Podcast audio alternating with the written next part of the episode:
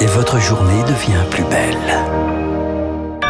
Il est 7h, bienvenue, bon réveil. Nous sommes le mardi 14 juin 2022. Vous écoutez Radio Classique. La matinale de Radio Classique avec François Geffrier. Emmanuel Macron prend le large et endosse son costume de chef de guerre. Il entame une tournée de deux jours en Europe de l'Est, en Roumanie, en Moldavie et peut-être en Ukraine en fin de semaine. Il se rêve en arbitre de la nouvelle Assemblée. Les Républicains veulent devenir la force pivot entre la majorité présidentielle et la NUP. Décryptage dans ce journal. Et puis, donnez votre sang si vous le pouvez. Les réserves s'amenuisent. Il faut reconstituer les stocks avant l'été.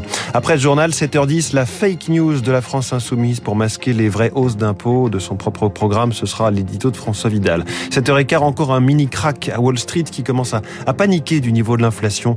Je reçois Virginie Robert, présidente de Constance Associée. 7h25, était-ce de la gravité ou plutôt de la déprime dans la voix de Jean-Luc Mélenchon dimanche soir? Ce sera l'info politique de David Doucan.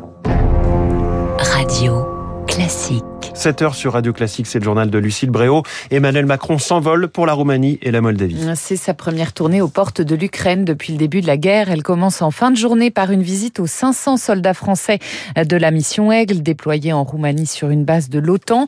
Emmanuel Macron vient avec un message apporter le soutien de la France à ces deux pays frontaliers de l'Ukraine. Victoire Fort. Le Premier ministre roumain et Emmanuel Macron échangeront bien entendu sur la situation en Ukraine. Le nombre de soldats français sous commandement intégré de l'OTAN déployés en Roumanie doit encore augmenter.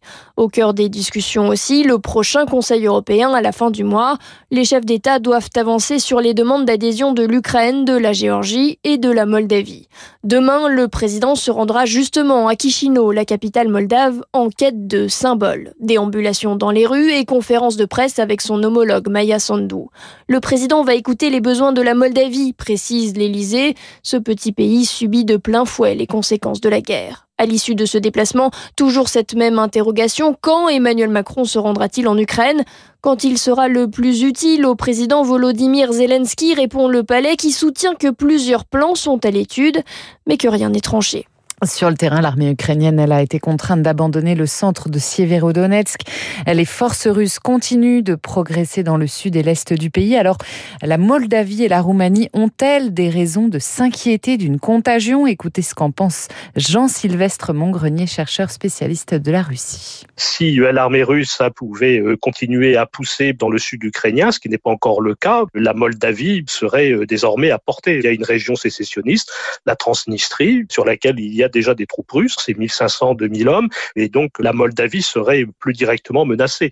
Alors ensuite, hein, il y a la Roumanie, qui elle est membre de l'Union européenne et membre de l'OTAN. Ça se ferait certainement selon des modes plus indirects. Il s'agirait de tester la force des solidarités stratégiques qui lient les pays euh, de l'Union européenne et de l'OTAN. Propos recueilli par Marc Tédé en bref, une parodie de justice. Voilà comment Donald Trump qualifie ce matin la commission parlementaire sur l'assaut du Capitole, celle-là même qui l'accuse de tenter tentative de coup d'État. L'ancien président s'exprime dans un communiqué de 12 pages. Il réitère aussi ses accusations de fraude concernant l'élection de 2020. En France, les républicains rêvent toujours de peser à l'Assemblée. Face à la percée de la gauche aux législatives, les LR s'imaginent en groupe pivot dans le nouvel hémicycle, soulagés d'avoir limité la casse au premier tour et aidés surtout par la majorité étriquée qui se profile pour le camp d'Emmanuel Macron. Les grandes manœuvres ont commencé hier par un comité stratégique, Charles Ducrot la maison des Républicains n'est peut-être pas totalement effondrée. Ils pensent pouvoir l'emporter dans une soixantaine de circonscriptions.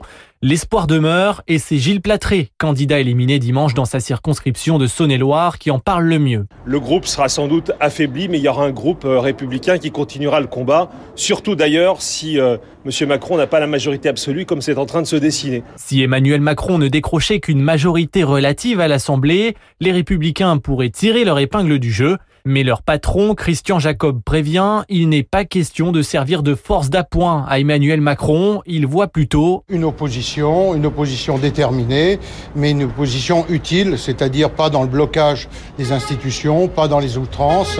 Et je pense qu'on sera effectivement dans cette situation d'être des acteurs déterminants à l'Assemblée. Autre défi pour peser dans l'hémicycle, selon le politologue Benjamin Morel, les républicains vont devoir trouver leur place face à une extrême droite en progression. Si jamais l'espace politique apparaît comme ne pouvant être conquis que sur le Rassemblement national et que sur Reconquête, à ce moment-là, l'option stratégique ne pourra être euh, qu'une opposition stricte au gouvernement. Tout dépendra aussi d'une inconnue le nombre de députés les républicains Macron compatibles élus dimanche. À noter que 271 duels opposeront dimanche prochain ensemble à la NUP. Cette fois, Jean-Luc Mélenchon a lancé hier soir sur France 2 un appel aux jeunes et aux abstentionnistes pour qu'ils aillent voter au second tour. Il est en meeting ce soir à Toulouse. La vague de chaleur, elle arrive sur la France. Le gouvernement mobilise les préfets pour diffuser des messages à destination des plus fragiles. Les chefs d'établissements scolaires, eux, sont appelés à la vigilance alors que les épreuves du bac pro commencent aujourd'hui. Elles seront suivies de celles du bac général demain et jeudi.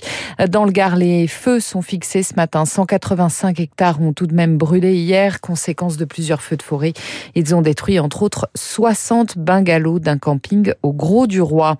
Un nouveau rappel sanitaire pour une suspicion de contamination à la bactérie E. coli. Cela concerne des yaourts de la marque Malo Nature Sucrée, saveur framboise ou grenadine, mis en vente depuis le 8 juin dernier. C'est la journée mondiale du don du sang. Et comme tous les ans, à la même époque, l'établissement français du sang appelle à la mobilisation. Des collectes sont organisées un peu partout dans le pays en prévision de l'été. Stéphane Noël, le directeur de l'EFS pour l'Île-de-France. À cette période de l'année, nous devrions être aux alentours de 110 000 produits en stock et nous sommes aujourd'hui à à peine 80 000 produits. Nous avons aussi, durant les deux années de la crise Covid, moins recruté de nouveaux donneurs. Et puis, nous sommes également affectés par la pénurie de personnel qui touche tout le secteur médico-social. Nous appelons aussi les médecins, les infirmiers et les infirmières qui ont envie de s'investir dans un métier tout à fait noble, de nous rejoindre pour faire en sorte que nous puissions ensemble relever le défi de l'autosuffisance en France. Des propos recueillis par Rémi Pfister. Et puis un match à oublier pour les Bleus hier soir face à la Croatie. Ils se sont inclinés 1-0 en Ligue des Nations. Quatrième match d'affilée sans victoire. Ils finissent dernier du groupe A et disent adieu à leur titre. Pas très rassurant, évidemment, à cinq mois du mondial au Qatar. Le premier adversaire d'ailleurs de la France, ce sera l'Australie. On le connaît depuis hier soir, l'Australie qui s'est qualifiée. Et le match, donc France-Australie au Qatar, ce sera le 22 novembre. Merci, c'était le journal de 7 heures de Lucille Bréau. L'entre-deux tours va-t-il se jouer sur la peur des hausses d'impôts? L'édito de François Vidal dans un instant. Puis cette question, pourquoi l'euro est-il si faible? Malgré le tour de vis de Christine Lagarde Virginie Robert, présidente de Constance Associée, est mon invitée.